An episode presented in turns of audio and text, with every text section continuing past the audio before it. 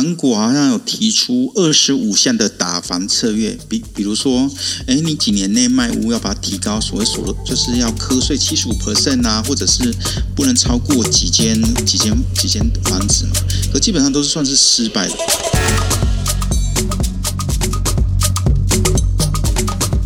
大家晚安，大家好，欢迎大家收听啊，今夜一杯的今夜话题。那今天的时间是二零二二年的五月十九号，我是九幺。收听今夜一杯 podcast 的听众朋友，大家晚安，我是 Sandy。是呃，那我们要介绍一下哈，就是呃，现在在台上我们的这个特别来宾哦，陈庆陈庆德老师。那为什么是呃这样讲他呢？因为他其实是韩文非常厉害哦。那我跟呃庆德认识是刚好是上了那个呃明视的那个叫做什么呃就是财经周末趴。那那时候财经周末趴，对对对，那然后呢，我们在那时候认识。来，庆德，你跟大家打声招呼好不好？跟大家问声好。嗯、那个就还有那个森迪叔，哎，不可以叫叔，还有各位来宾，大家好。是，那你要不要跟大家讲一下，为你在你在台你在台中嘛，在台中教书对不对？OK，那呃，那各位来宾，今天呃，感谢各位收听啊。然后我是第一次，这算是我第一次公开的那个 Clubhouse 的那个初体验。然后先简单的稍微自我介绍一下，呃，我叫陈庆德，然后现在目前居住在台中，然后现在在云林科技大学的应外系，就应用外语系，还有逢甲的通识中心任课，兼任兼任助理教授，兼任助理教授，搞不好里面搞不好有我的学生，搞不好有我学生，对啊。然后呃，这个刚呃在韩国有一阵子，因为在韩国念博士班，所以呃各位来宾如果关于有关于韩国一些问题啊，我们等会可以讨论。然后二零刚才那个就有问到说我多久没有回来回去韩国了、啊？嗯、今天好像新闻啊是六月韩国要开放那个什么六月就是观光六月一号是不是，六月一号三呃九十天的，对，九十天的，嗯对，因为我们台湾过去好像不用，就直接可以，就不用不用签证。这个细节我不知道，这个细节我不知道，对，然后其实也蛮近的啊，大概飞机两个小时就会到了，就会到了。所以开放的时候也，可我可能会去走一走啊，因为蛮想念蛮想念我的老师的，还有一些韩国朋友，对啊。然后回来的时候，回到台湾大概两年多啊，啊，目前在台中发展这样子。OK，好，那呃，其实呢，庆德呢，他在他对于韩国非常熟。那因为每次上节目，只要去谈有关于韩国，他谈的其实是非常的 detail。那然后也跟尤尤其是因为刚好庆德他教了很多呃，应该在学韩文的这些学生哦。那包括他对韩国这边也有研究。那当然就是说，呃，就请他来跟我们大家聊一下，现在韩国年轻人到底在想些什么吼。那当然了，这个我们在讲说六月一号这个呃，就是韩国，这是刚刚今天晚上最新的新闻，就是说韩国的法务省哦，就是他们在十九号的时候就宣布哦，就是说因为呢，本来呢这个韩国的那这个观光签证啊，观光签证，然后就是所有的观光的这一些呃行程呢，是在二零二零年的三月的时候，那就宣布因为疫情的关系，就宣布全部就是把这个边境关掉哦，就没有开了。那现在的话，就等于说是六月一号的话会重新开放，等于说拿观光签证。那至于说，呃，过去像台湾的话是不用这个直接有签证哦，直接可以落地的这样的一个做法的话，是不是一样？那可能会在明天的话会有一些新的消息，那大家也可以期待。不过，呃，我要今天要跟庆德在聊的哈，就除了这个，因为这签证这是刚好是今天最新的消息之外呢，要跟庆德聊，就是说从二月二十四号开始啊。韩国出现了一个疯狂的抢购的一件事情，那叫做 Pokemon 胖哈。那 Pokemon 的面包，那 Pokemon 面包这个一个出现哦，那当然呃这个部分的话，呃就是它简单的讲了，包括 BTS 哈，就是防弹少年团的那个 RM 嘛。他也还在他的那个 Twitter 上面直接讲，他就在那边直接讲说，哇，我买不到 Pokemon 的面包。那然后呢，根据统计哦，就是 Pokemon 卖这 Pokemon 面包的这家公司叫做三立集团呢，它本身呢，它的统计就是说，大概在这个从二月二十四号发行到现在哦，他们大概已经卖出了有一千五百万个 Pokemon 的面包。记得这个 Pokemon 面 Pokemon 面包。长得你，因为你看了那照片之后，你也觉得其实还蛮普通的哈、哦。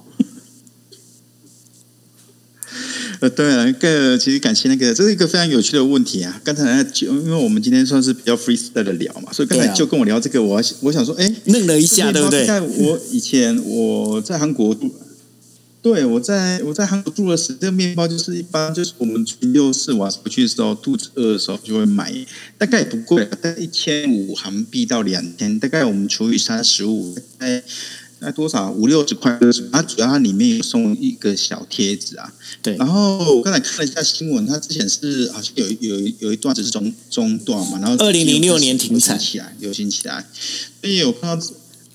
嗯，二零零六停产，然后最近这几个月开始流行起来，所以我我细我细看一下，我觉得其实蛮有趣的。因为从这个宝可梦面包，嗯，当然我是当下看到看到这个面包时候，我想到我想到三三点可以跟各位来宾来分享啊。第一个啊，刚才那个就有提到，就是 BTS 有没有？就是祭天团有没有？就是少年团，他们有开始所谓这种去买这面包啊。我分析里面的，就是说提到一些这这种情况，我让我想到，其实韩国人其实蛮喜欢跟风，喜欢跟风的，尤其是年轻人。我随便举个例子说好了，前一阵子不是我有一阵子啊，不是有什么蜂蜜奶油洋芋片，是不是啊？哦，对对对对对，那个很有名哎，盛行的。嗯，对对对对对，对啊。然后再更前一阵子的话，还有什么台湾的珍珠奶茶，黑糖珍珠奶茶，其实也非常非常非常。在当地也引起一个旋风，基本上都从就算是从一个韩流明星这样带带起来的，带起来的。然后比较有趣的是，我前阵子有介绍过吧，我们台湾非常有名的珍珠奶茶店贡茶有没有？有啊，已经变成韩国的 brand 了。所以对对，因为好像是被韩国的集团去把它等于说投资，然后就等于说算并购了嘛，对不对？对啊，所以在我，所以在韩国的话，其实蛮韩国年轻人蛮喜欢一窝蜂的去迷一个东西。所以我刚才举两个例子，有没有？所以这个现象的话，我还是可以看到，其实韩国年轻人的那个什么流行文化基本上是非常非常快的，非常非常快的。因为我就是这莫名其妙就这样烧起来，懂我意思吗？然后第二个其实非常有趣的，因为我们知道就是所谓的日那个日本专家有没有？其实我常因为我上课时候有时候跟我学生聊那个文化的问题啊，就是基本上韩国人，你问他的国仇是谁？因为宝可梦应该是日本东西吧，没错吧？没错啊，宝可梦是日本的东西啊，没错啊，对啊。所以，我所以我看到哇，现在韩国年轻人竟然对日本的东西这么哇，就是这么接受度蛮这么高，这当然是一个好现象。因为如果再提一个比较客观数据的话，因为我们都知道，呃，日那个日本曾经占领过所谓的那个韩半岛嘛，朝鲜半岛有没有？你你你你你讲占领是比较客气，那只是直接叫做并吞好吗？OK，没有啊，就是我们我就那个，那我要说是，我如果没记错，一九九七年，基本上在韩国，比如说，们基本上是禁止所谓日本的文化在输入，你懂我意思吗？他们独立，他们独立之后，比如说我们台湾，虽然台湾也曾经被日本人所治理过，可是其实这个是一个蛮大的、蛮蛮大的一个议题啊。为什么我们台湾？就是比较亲日，那为什么其实韩国对日本韩的印象可能不像台湾？只是一个看到这个，就是现在的韩国年轻人对日本的态度比较比较和缓的，比较和缓的。也许最近没有提出吧。那个啦，这个就现在到我们要聊一个经济的议题啊。其实这个丢给各位来宾一个啊，就是各位知道最近什么通膨有没有？物价物价上涨啊？可是通常我们在衡量一个国家的什么经济消费能力的话，我们大部分都会找，比如说什么 GDP 有没有？这 GDP 基本上离我们人民太远了。我们台湾的 GDP 每年都增加，或者韩国 GDP 每年增加。那么钱到底被谁赚走了？所以我才说，其实我们一般的受薪阶级，像我这种兼任兼任老师，有没有？我们有时候经济不好的时候，还是买些小东西来来，就是算是一个小小确幸吧。韩国以前是买炸酱面，炸酱面啊，当然希望口臭酱吗？那个炸酱面吗？口臭酱那种，对啊，就是炸酱面嘛。然后我们台湾是买，好像是买茶叶蛋吧。可是物价还是上涨的非常多，有没有？所以我从这个宝可梦的面包看到是这三个三个东西啊。第一个就是韩国年轻人很容易受到所谓的韩流明星的影响，然后会跟风嘛，就是或者是流行东西，这个是所谓的快速的时尚文化。第二个是所谓的，哎，其实韩韩国年轻人对日本态度已经慢慢慢的就是比较呃比较能比较能够释怀了，释怀。第三个是所谓的那个小确幸，我们从这个有时候买个一千五啊，一千五的面包有没有？两千块面包可以收到一个小小贴纸，这基本上也算是弥补自己平常工作一整天哦这种小小的小确幸，是，那你刚才讲说这小确幸哦，这也其实我我觉得你刚才讲到一个还蛮严肃的一个话题了。那什么样的话题呢？就是说，因为呢，在呃，我们在我们当然知道说，现在文在寅跟那个尹锡悦他们已经做政权交换了嘛，哈。那在政权交替的这样的一个状况之后呢，但是在文在寅执政的这五年里面呢，那当然这个整个韩国的包括房价啦这一些，其实一直在往上的飙升。那在这个状况里头，现在的年轻人他们心里到底在想什么？他们对于未来是不是有一些希望，还是他们觉得说未来其实就这样了？嗯。其实这个不管这个，其实有时候虽然我是对韩国略懂了，可是我常透过韩国年轻人来看一看我们台湾年轻人，或者是我自己身处的现况了。嗯，刚才就问到，就是文在寅执政五年，韩国的房价，嗯，我记得在江在首尔，就是他们的首都，有没有？首尔特别是的那个江南，他执政五年，那个房价涨了快一。倍之多，一倍之多。然后比较有趣的是，韩国好像有提出二十五项的打房策略，比比如说，哎，你几年内卖屋要把它提高，所谓所得就是要课税七十五 percent 啊，或者是不能超过几间几间几间房子嘛。可基本上都是算是失败的，都是算是失败。所以高房价基本上在韩国年轻人的心目中是一个永远永远的痛。啊，当然，我们现在其实有时候讲韩国的时候，我有时候回来看一下台湾啊。基本上最近台湾也很多，央行也很多什么，就是有关于房价的一些 抑制的政策嘛，对对。比如说三十年的房贷 好像被取消，呃，第三户、第二户的那个也有限制之类的。所以我觉得这是其实日其实日本啊，或者是韩国或者台湾的年轻人都面临到一个非常。我觉得它是一个蛮险峻，或者是一个蛮辛苦的时代啊。所以韩国年轻人，像刚才那个就问到这问这个问题有没有？其实现在韩国年轻人其实蛮敢爱敢敢恨的。我随便举个例子来说好了。五月十号，以七月就是新的总统已经已经就任，有没有？哎，他我看他资料，他好像是都没有，他是政治素人的样子。他是标准的政治素人，没有。然后哎，然后他讲话其实也蛮大拉拉的。我从某个角度来讲啊，他是比较。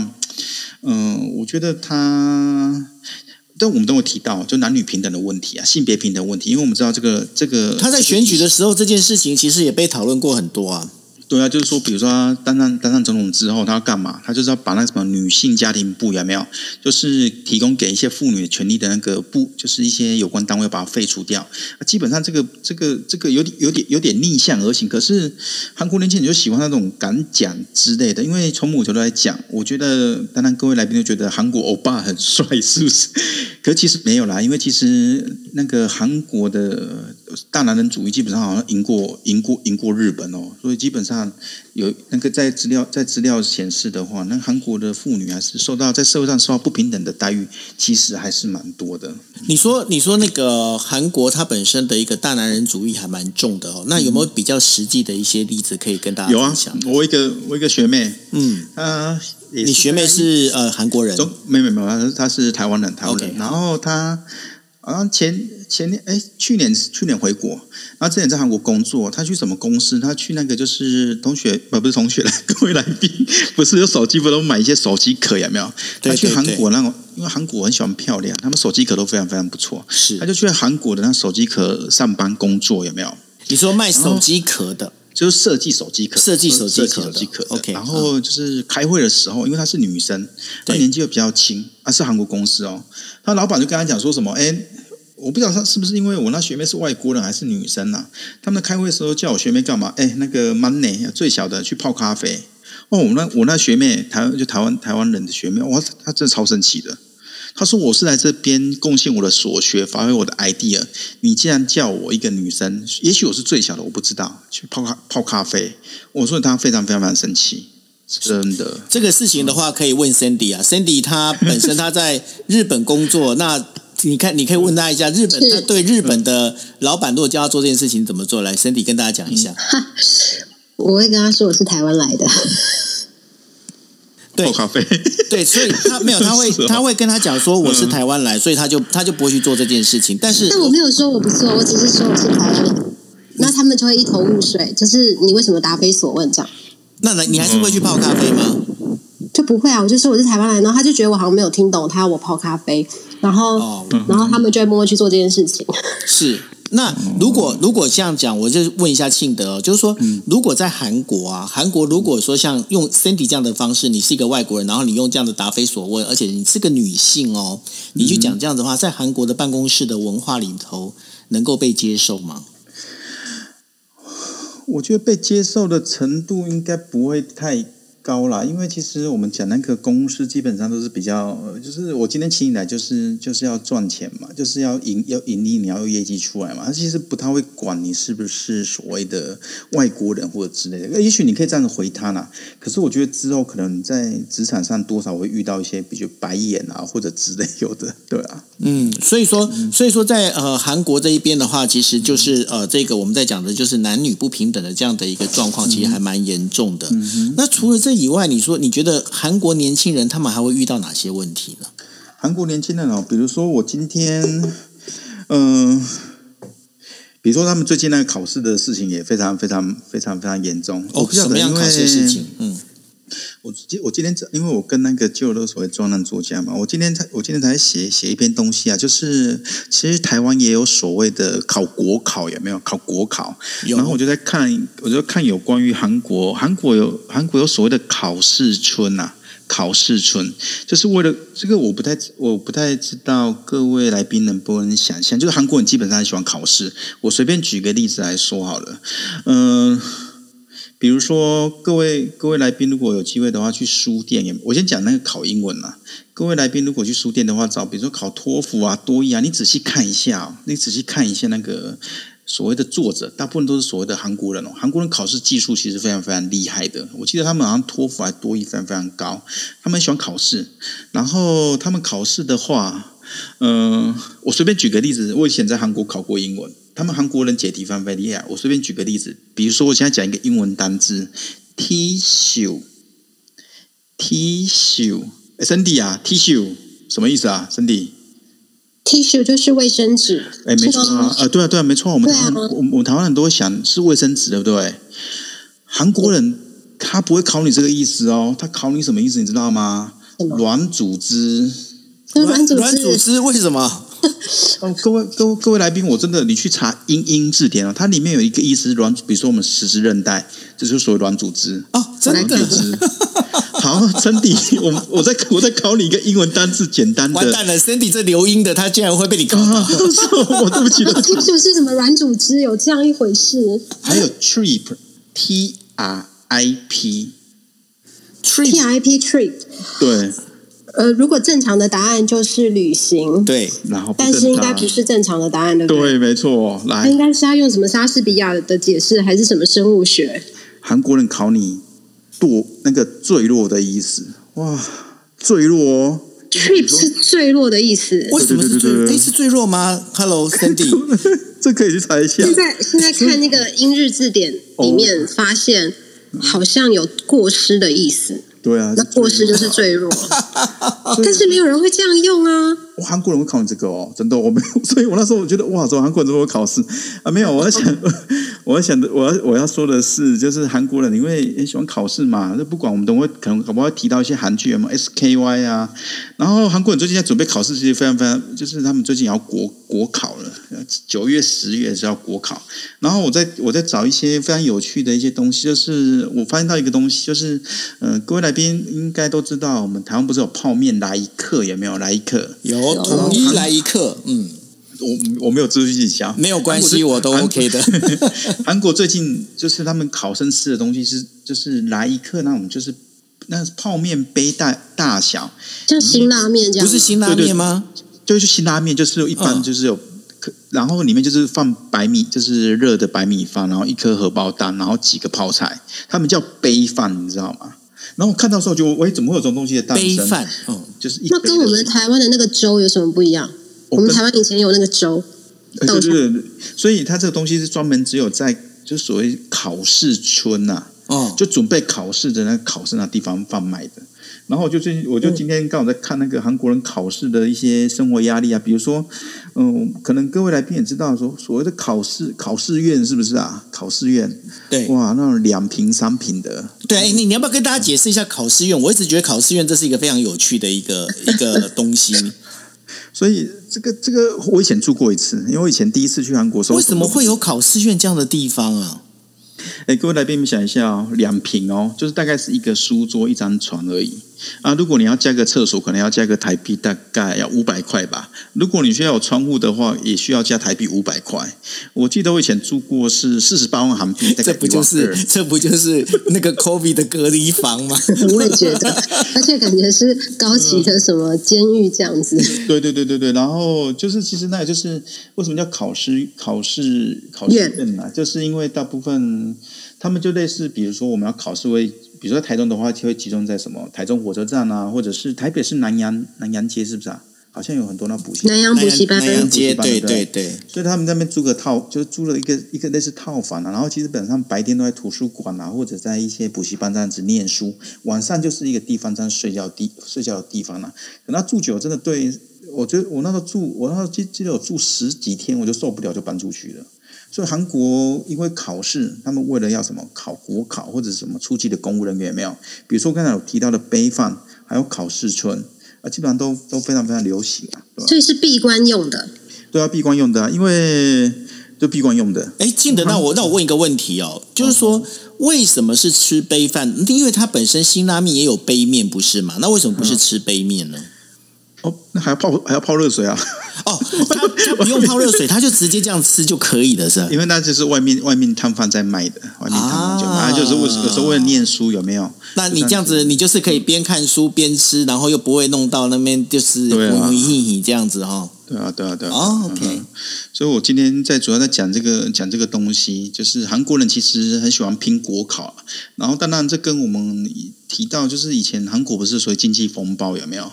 很多大，比方说大财团，我看到的数据是，我那真的是韩国人一辈子的痛，三十五个大财团倒了一半，懂我意思吗？哇！所以现在韩国年轻人还基本上想要求的一个比较好的铁饭碗，所以韩国当地有一些考试村啊，这个有机会我有机会也可以发表。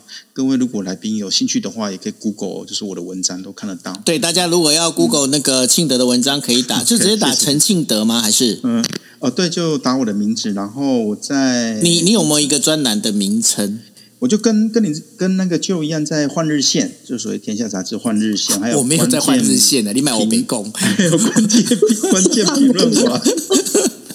换日线只有你，我没有，我是在商周，你们打开欧北跳台，这样子我会被我会被 fire 掉，不要这样子。OK OK OK，那有关关键评论网啊，大家都可以看到文章。OK，所以大家大家如果要找那个庆德的文章哦，可以到换日线或者是关键评论网哦，可以去打陈庆德，陈是尔东陈，庆是庆祝的庆，那德呢是道德的德哦，陈庆德你就可以找到，因为他有很多关于韩国的这个呃内容。但是如果要找文章，换日线跟那个关键评论网找不到哦，你要去商周哦，拜托不要不要那个转错台哦，拜托拜。多好，OK 啊，继续。哎，庆德继续啊。哎啊，对啊我我已经回答完，就是韩国就是年轻人是因为国国考的问题。OK，好，那问国考，问完国考，我要问恋爱感情，因为你就像你刚刚讲的嘛，哦，就是因为台湾现在其实有很多女生其实好喜欢欧巴哦，那然后就是觉得说韩国人都长得好帅好帅，但是我想问一下。真正的韩国年轻人，他们的一个恋爱观，因为我大概知道，就是像呃，在首尔啊，首尔一个就是我们在讲，就是单身女生啊，她本呃等于说女生女生她本身的一个生出小孩生呃生育率啊。她是呃只有大概百分之六十几，也就是说，一个女生她可能就没她一她一生里面可能没办法生一个小孩，也就是说，表示有很多人其实是呃应该怎么讲，就是一辈子都不会去生小孩这样的一个一个状况。在首尔这个状况其实很严重，而且是全球第一哦。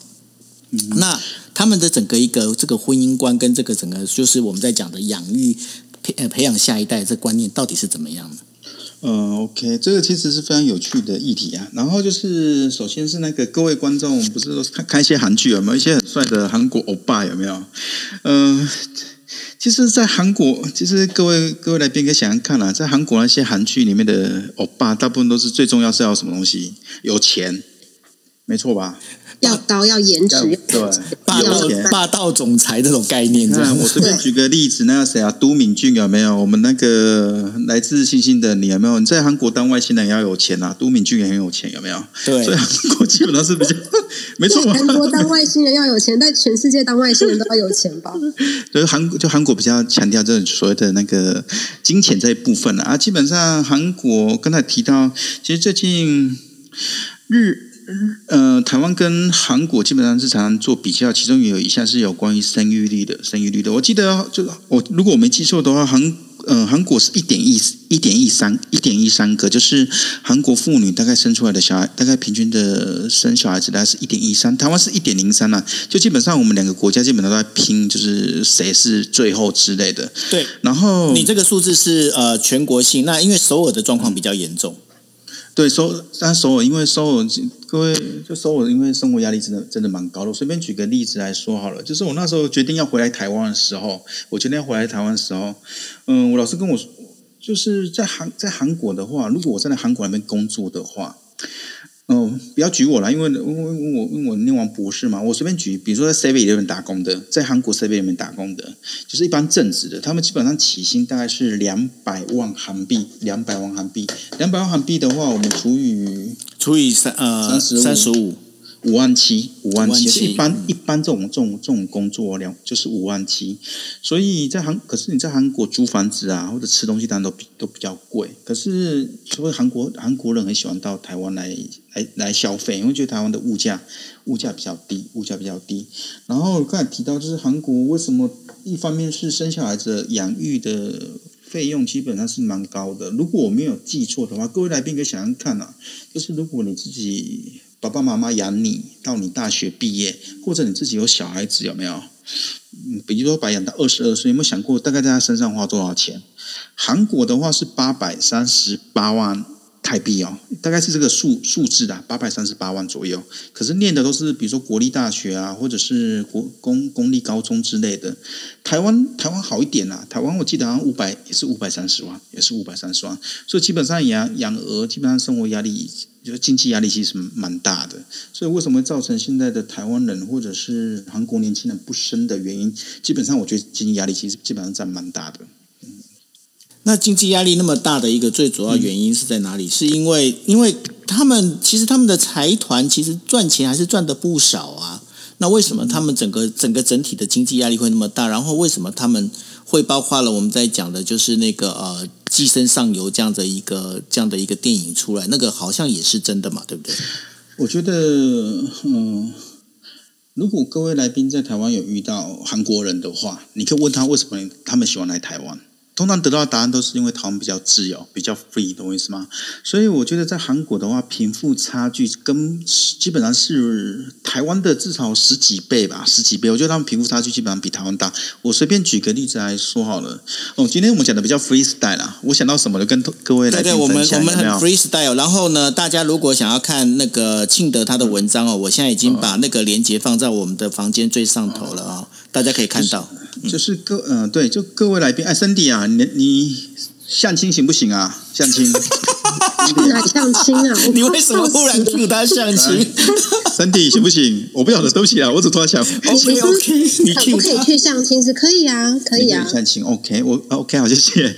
呃，各位来宾可以想想看啊，就是你们对相亲的那个印象是怎么样？可是韩国非常非常非常的什么盛行。我举个我那个那个实例好了，我朋友韩国朋友他在那个韩国首尔当所谓的就中介媒人之类的，他问我哎，记得怎么不去相亲啊之类，他给我个表格哦，你知道吗？就叫我填哎，你叫什么名字啊？然后出生地怎样怎样，然后什么毕业什么什么大学，最重要就最下面那个年收入多少？所以等一下，我有一个问题，这个是相亲还是联谊？相亲所以是以结婚为前提的那种，不是那种一般的联谊。哦，一般联谊就是在校园里面，他们叫介绍团啊，就 sogating 啊。可是是我我现在说的是相亲的，就是以前你现你现在。知道，你现你你你现在知道那个就是 Sandy 是相亲专业户了，他分得很清楚的。对，不是沟通跟我们阿姨就不一样啊，所以我们要清楚一下。可是韩国这个非常非常多，韩国非常非常多。我刚才提到一个嘛，因为为什么他们看你就是你的年收入或者你缴的月费，你知道吗？他会帮你配对，帮帮你配对。还有缴月费的，这就是订阅制喽。哦不不，就是缴年 就是会员费啦。可是日本好像也有哎、所以你觉得台那如果跟我们台湾，我不知道台湾台湾来宾能不能接受这个啦？我个人是我个人是随缘，所以我不太我不太就是对这个介绍的或者是相亲，我不太能够到目前为止还不太能够接受。然后非常有趣的是，我学长有两个学长，这个出卖我出卖一下我学长没关系啦。等一下，先讲一下你学长是哪里人？韩国人，韩国人，这两个学校都韩国人，好，请继续。对嗯，OK。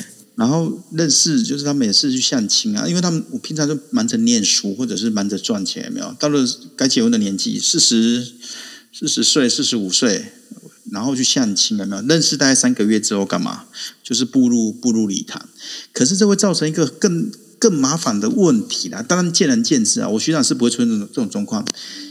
通常我们认识一个人，可能各位来宾可能认识一年、两年、三年、四年，或者爱情长跑之后，才决定要走入所谓的家庭，有没有？可是韩国人就是因为既有这样子的相亲，常常会出现所谓的，比如说丈夫的不伦，就是所谓的出轨，有没有？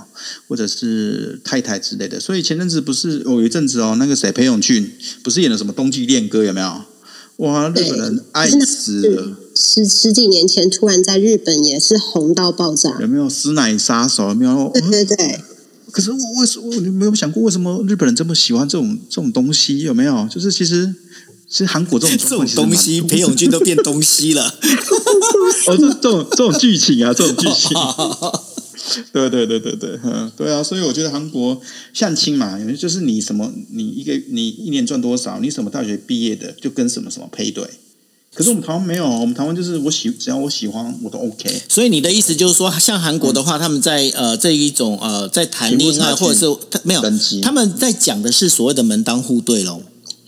呃，对啊，门当户对，他们其实蛮蛮强调这个东西的。那比方说好了，那像那个电呃电视上面那个韩剧，经常有没有就是那种有没有有钱的那个有钱的那个霸道总裁，那刚好就是喜欢上那个自己那个的那个金秘书，然后秘书，嗯那这种故事其实它不会是真的喽，在真就满足 满满足我们的幻想啊，对啊。哎，可是刚刚九幺讲的这个，我想到韩版的《流星花园》，像那样子的也是也是幻想的吗？《流星花园》是来自于日本的吧？对啊，那是日本的、啊，没错、啊。日本改编对，但如果类似那样的剧情在韩国也也有可能吗？就是其实韩国人蛮喜欢这种剧情，可是一般在日常生活中不会不太会遇到了。我觉得不太会遇到，就是呃梦里什么都有，然后梦里什么都美这样子，嗯。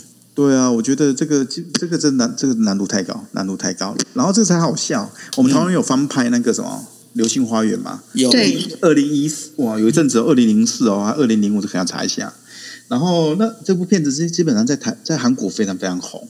我那时候去，你是说台？版的是吗？对，台版台版的，嗯，就是那是大 S 吧？然后跟谁啊？道明寺，道明寺道明寺，寺有没有跟那个？那个四。那时候韩国人非常有趣，看到我说，他说：“哎，你们台湾人是不是都很有钱之类的？” 对啊，他觉得就是那时候台版在韩国引起引起轰动，他们觉得那韩，他们觉得那个台湾人都蛮有钱的，他们不可能把《流星花园》以为是台剧之类的。好，那所以所以其实在，呃韩国的年轻人里面，他们在谈恋爱，他们还是会看你的你自己、你对方的、你的谈恋爱的对象他的一个背景，然后去思考。那但是这当中为什么又还会有这一些呃，像韩国的一些年轻女孩子，她们很喜欢去整形，那她们整形的这个事情也好像已经变成家常便饭，这个原因到底是在哪里？嗯、森迪啊，割双眼皮算不算整形？你觉得？算了，算了。那个，OK，好，谢谢。嗯、各位来宾，我要讲一个非常有趣的。我真的，我们一般都对韩国的印象，什么整形风有没有？整形风有没有？对啊嗯就是什么都整形。可是我查到一个资料哦，全南韩认为他们整形的女生的 percent 大概只有四 percent 而已。哇哦，真的吗？那所以这就变成是对整形的定义不一样，对不对？对他们认为割双眼皮是正常的。哦，那那那是不是打要破大大手术才会算是整形？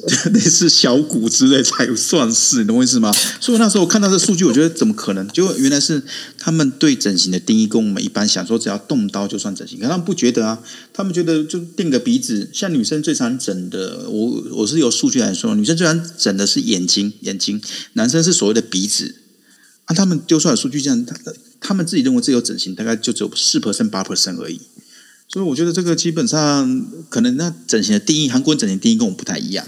那可是我在韩国有看到那个看板都有套餐，像麦当劳这样有一号餐、二号餐的那个整形套餐啊。有啊，就是上辈那不是不是上辈子啊，上个世代啊，就是他们如果有机会去韩国的话，有所谓的整形一条街，有没有？在那个霞嗯霞鹤亭或者是江南边也有。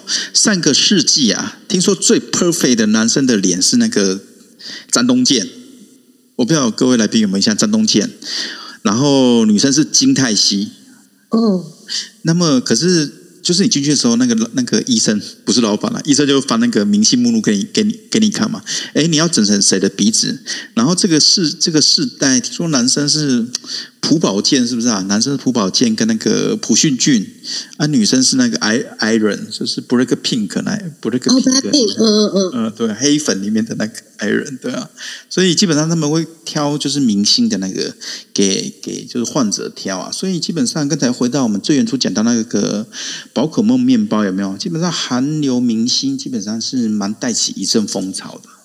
那所以这个韩国人的这样的一个个性，因为我们都都知道，其实日本人哦，日本人的个性里头啊，他会比较属于就是说会有一些所谓的隐从，也就是跟从的这样的一个概念，也就这个是这个应该是怎么讲？这个社会里面有一些等于说算是意见领袖，他带领了一个风潮的话，大家就会觉得这样子跟着走会比较安全。就日本日文有一句成语哦，叫做“即便是红灯，如果是大家都走过去，那就不会有危险”。那一样的道理，那就是说，在韩国的话，他们的整个一个民族性，他们的个个性到底是怎么样的一个状况？跟日本在这部分，这样听起来好像也有一点像，因为只要是明星能够带头的话，对他们来讲，他们就觉得说，好，我就是跟。嗯、没错，因为如果想问一下韩国年轻人，他们长大要做什么？哎，森弟啊，你以前想过长大要做什么吗？长大就骗吃骗喝，没有吃骗喝，OK。我想一下，呃，认真来说，长大应该每一个阶段不一样。小时候长大想要当老师，嗯然后长长大就想要当明星，嗯哼，当明星哈。因为可以去追星。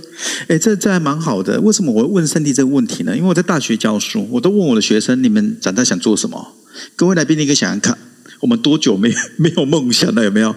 嗯、我要说的是，现在韩国年轻人，你问他们长大想要做什么，他们会想说什么？想成为像比如说 BTS 的韩流明星，或者是我们知道刚才提到的《寄生上流》的那个奉俊昊导演，有没有？所以基本上我们会看到他们选择的这些职业，我们会看到，其实韩流明星或者我们现在说的什么 K-pop 啦，或者是韩流文化，基本上在韩国人的年就是心里有打下一个基础啦。我觉得其实韩国这块做的其实非常非常好。你是说在这个关于呃明星产业的这一块？明星产业这一明星产业这一块，嗯，因为韩流的话，哎，呃，韩流它整个真正起来，应该是在两千年之后才开始起来，对不对？呃，对啊，就是我记得我那个那个我那个时代是就刚才说到裴勇俊嘛，对啊还，有一些那算是韩流的第一代嘛，对不对？对第一代，或者是最近那个谁大 S 大 S 重婚嫁去那个剧剧什么的那个，具俊华，就是那时候库龙有没有？就是那个李个关，就是光头的库龙，那也以前韩国蛮红挂我真的不清楚。对啊。然后我们台湾机器人，我记得谁啊？张飞的，我们飞哥的绯闻，那个谁啊？金元勋有没有？都算是嗯第一有代的啊，有没有金元勋有谁弟？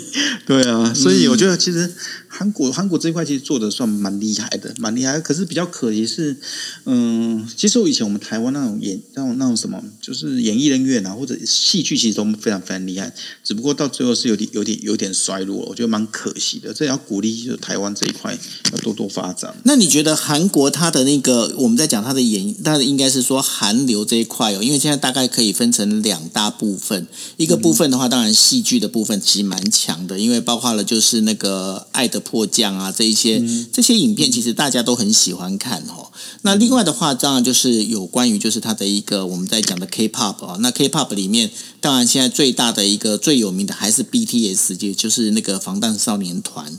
那最近也有在韩国开始传出一些消息，就是说韩国人他们也觉得说，哎，我不能，我们不能只光靠防弹少年团，我们还要继续的再把这个等于说这个万呃演艺产业啊，要继续要再再把它那个火要把它吹下去哦。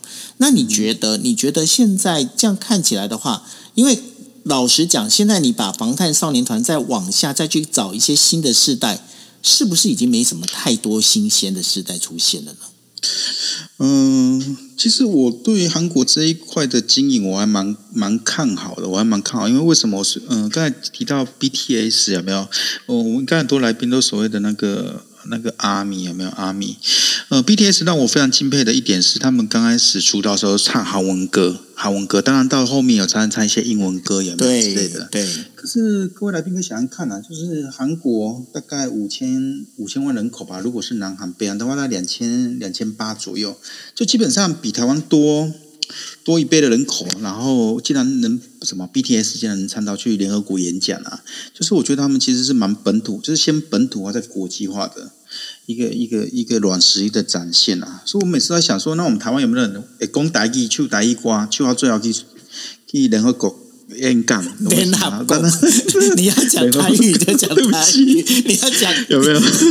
不要讲跟我在一起。对对，所以 有，所以我从 BTS 看到是我其实还蛮激，当然我们是说就蛮有些积极面是这个啦。嗯，然后基本上韩国的话，他们有所谓的各位来宾也听过所谓的练习生有没有练习生制度？啊，练习生有，尤其是那个 Twice，是不是？Twice？对啊，Twice，他们比如找了有里面有日本啊，或者是台湾的一些，就是就是一些比较就就是去少女。对少女去当组员之类的，呃，然后他们会培训他们啊，培训他们，比如说如果你要打，比如说台湾市场，那你要学中文。啊；如果你要学，比如说张根硕，张根硕，他日文讲的很好，听说女朋友是日日本模特儿，他就要开始在在练习生的时候，他就开始要学日文了。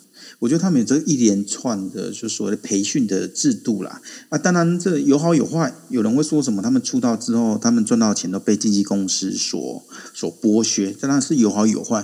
可是我们台湾比较欠缺，就就目前来看到是比较欠缺，就所谓的有这块比较完整的一些培训啊。比较就其实，在台湾当明星很简单哦。我教各位来宾，就是等会听完之后，我们去马路上喊一随便喊，你就变成什么尖叫哥，有没有尖叫姐？然后就有媒体来采访你，有没有？就台湾算是比较，就是这块这块需要真的要要加强啊。然后当然比较麻烦的是，如果再牵涉到一些比较，呃，唱完看呐，台湾有名之后都变外国人啊，这个比较麻烦，觉得吗？好了，这个讲到这边就好。对对对，对。所以我基本上对韩国这块软实力还会慢慢的，我觉得他们慢慢慢慢茁壮，对啊，还是还是有发展空间。的确，的确，因为呃，韩国这一边的话，包括它的整个一个经纪公司啊，在做整体的规划上面，其实他们也花了蛮多的精神，对不对？嗯，对啊，他们就是嗯，BTS，我常举我常举的一个例子，就是那时候是金金金大金大中金大中总统吧，他那时候就是文化立国，他看到什么呢？侏罗纪公园的电影有没有？哦，侏罗纪公园带出来的三 G，竟然是他们要卖一百五十万辆的现代机、现代汽车才赚得到的，所以那时候他们就确定什么文化，就是文化立国、文化政策。所以反观就是到底文化值多少钱？在 BTS 或者我们看到一些 K-pop，或者是各位来宾也知道，我们现在基本上看的很多都说，当然台剧也非常非常不错，台湾的戏剧也非常非常不错。可是大部分现在台湾年轻人接触到的可能是像韩剧有没有？最近非常有名的什么社社内相亲，或者我们之前看到的鱿鱼游戏有没有？对，就是有没有？我们台湾就是拍摸鱼游戏，我不知道有没有，就是很多会这样子，所以。我觉得他们其实软，他们那他们这这块做的其实蛮强的啊。当然有些人会觉得这个就是就是一般那个 popular 的一般就是普普罗文化。可是我常常因为我本身我在教韩文，我很我遇到很多学生问他说：“你为什么要学韩文？”他们都说他们喜欢什么韩国明星，喜欢韩国德拉玛。哦，我那时候觉得就是虽然我们看起来是这种非常非常就是普罗大众东西，竟然能够吸引到这么多人。就是想要进一步去了解他们国家，我觉得他们这一块其实做的蛮好的。好，那你这个当中，你现在又回到了我们今天要谈的一个很重要的一个主题哦，就是说，这我也要想请问你的一个问题，就是说，呃，在 COVID 之前呢，其实呃，韩国到台湾来观光的年轻人其实非常的多，非常的多。那然后呢，所以可见的韩国年轻人对于台湾，他应该是有一定的一些想法。所以我要请你回答我，就是那韩国人就是普遍对。对台湾的这样的一个想法，他们是抱持什么样的想法？这是第一个要问的问题。然后第二个问题是，因为呢，在台湾的话，经常我觉得说台湾喜欢韩国的这个群体啊，它分得非常明显。年轻人的话，他可以很喜欢韩国，但是稍微年纪大一点，他们对韩国其实那种爱恨情仇又变得不太一样。那你觉得当中，你觉得最大的问题到底在哪里？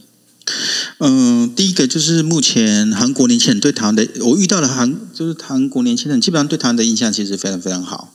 可能这可能也是透过一些，比如说刚才提到什么前一阵子什么花样爷爷游台湾，是不是啊？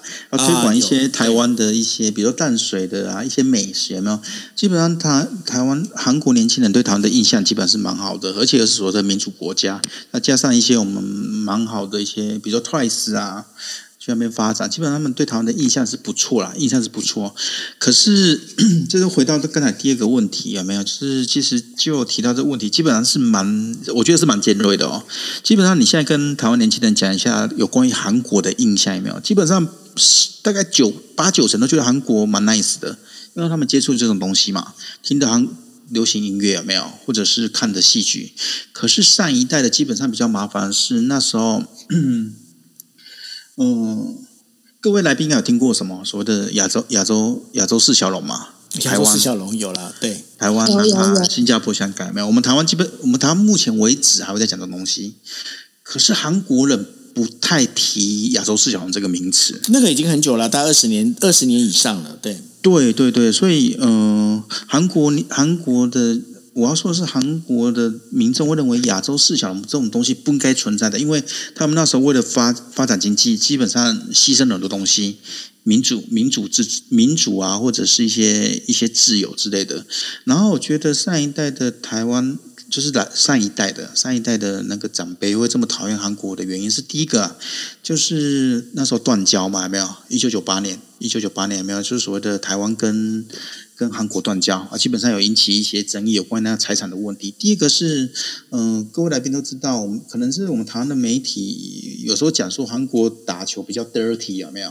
那个那个半球赛，这个经常也是被提到的，有有没有？对，哎，可是可是我真的要帮韩国人讲话，各位各位来宾，有有没有想过，为什么韩国人打球这么 dirty 啊？没有运运动家精神，对不对？我们一般会这么这么想，有没有？会有这样的一个概念印象，嗯。可是，可是，可是，我要说的是，其实，嗯，各位各位来宾应该知道，你在韩国，只要你是运动选手，只要夺到奖牌，你就可以不用当兵，不用当兵。嗯，为什么会这么说呢？那当兵到目前还是两年左右，不像我们台湾现在可能是，像我自己是做一年多啦，所以现在好像是四个月吧。那一定有来宾问说，那当兵就当兵，有什么了不起的？各位观，各位各位观，各位来宾啊，他们去当兵的时候，你知道里面的自杀率多高吗？轻生率多高？多高？就是大概平，大概大概平均一年到一百多个呢。哦，那蛮那蛮高的。哎，各位各位来宾，你想想看，你你是我们台湾，当然这不能，也许不能这样类比。我们台湾前阵子有个悲剧，有没有？洪仲秋有没有？我们台湾就是把那个军法审判废除掉了。可是韩国人他们基本上。为什么他们打球这么得体呢？他们只要赢就可以不用去当兵。如果你是一个职棒选手，你是一个歌星，你一年赚几千万、几亿的，你要不要得体？要。你两年不用去当兵，你搞不好赚赚赚赚，我们赚两两千万好了，三千万、四千万、五千万，你要不要得体？你觉得呢？你得体得体的原因是，搞不好你可以赚到钱，搞不好你进去军中的时候。军中时候遇到什么事情啊？我再讲一个实例啊，我我 又是你学长的，又是你学长，又是我学长，又是我学长。这个这个是这个是韩国人，一定要问韩国人的嘛？嗯，我学长，那我们是一他那时候去当兵啊，一九一九一九九，哎，大概是一九九八、一九九七、一九九五那个年代啊。然后进去的时候，嗯，第一次放假，像我们台湾的话，大概。大概两个礼拜、三个礼拜，新新新兵训练嘛。像我是当海陆的，三十九天还是四十二天才放假嘛？他们第一次放假第一百天，第一百天，然后他进去的时候，每天都被什么？被那个就学长打，你知道吗？睡前都要被学长打，打到他怎样？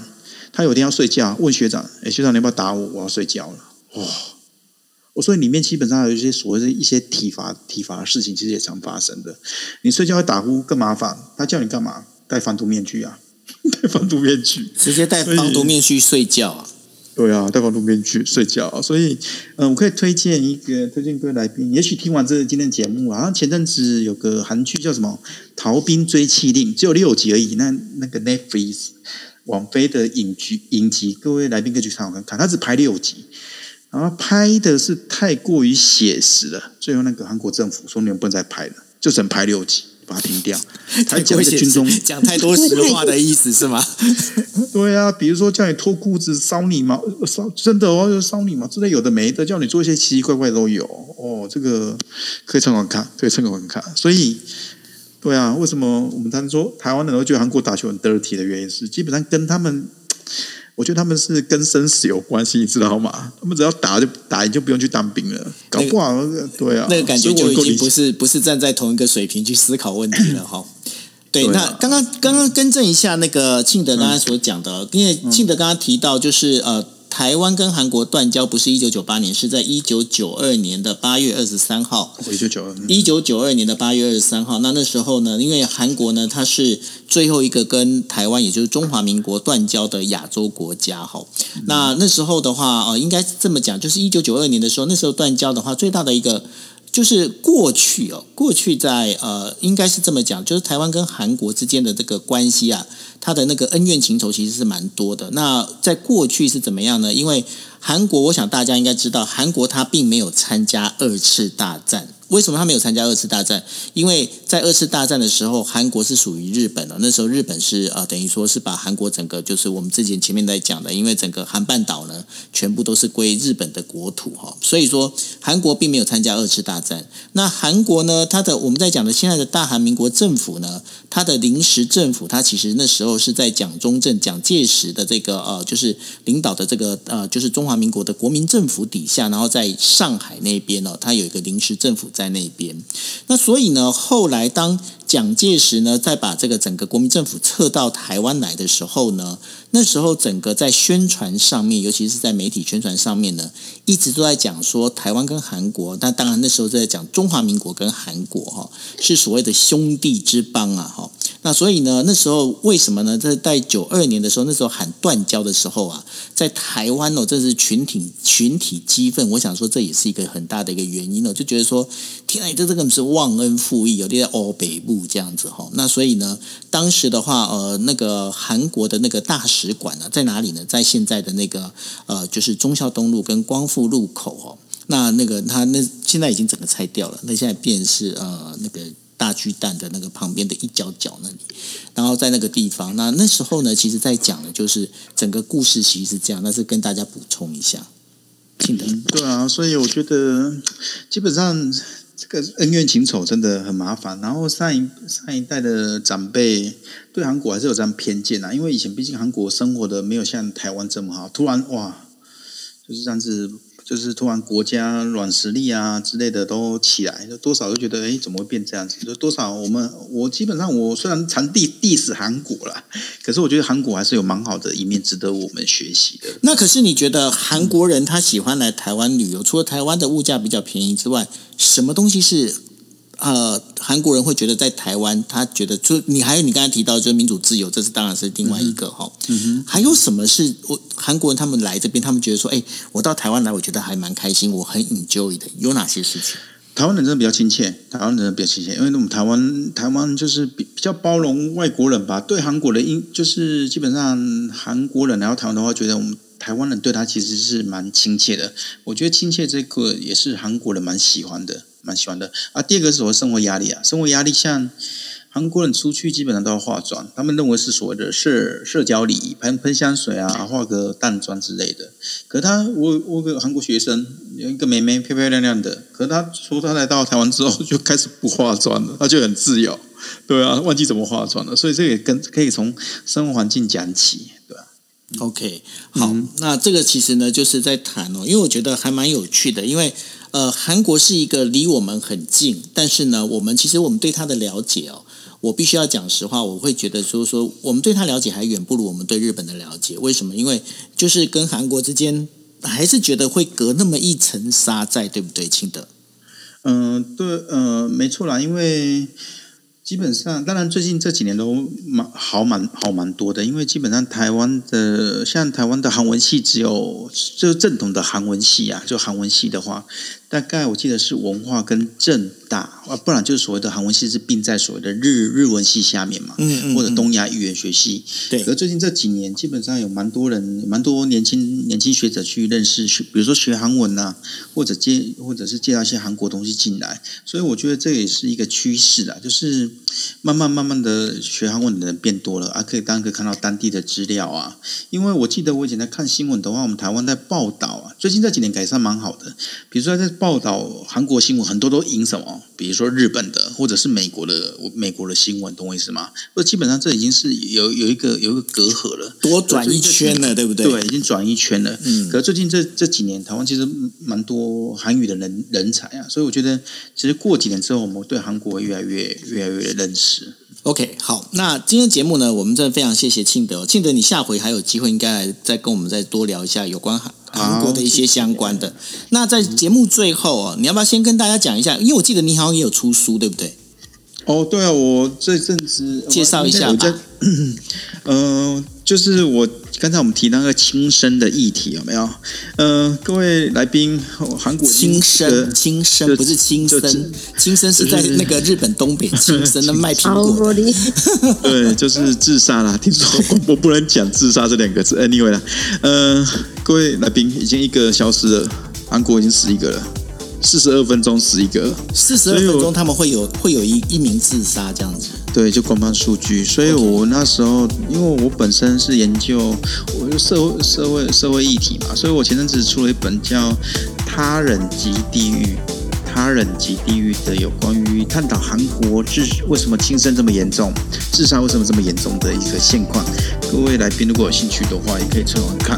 啊，当然还有一些韩语教材啊，或者是一些比较散文的，这基本上，嗯，如果有时间呢，都可以都可以上网去参考看看，我觉得都还不错。也许跟你想象中的韩国会有所落差。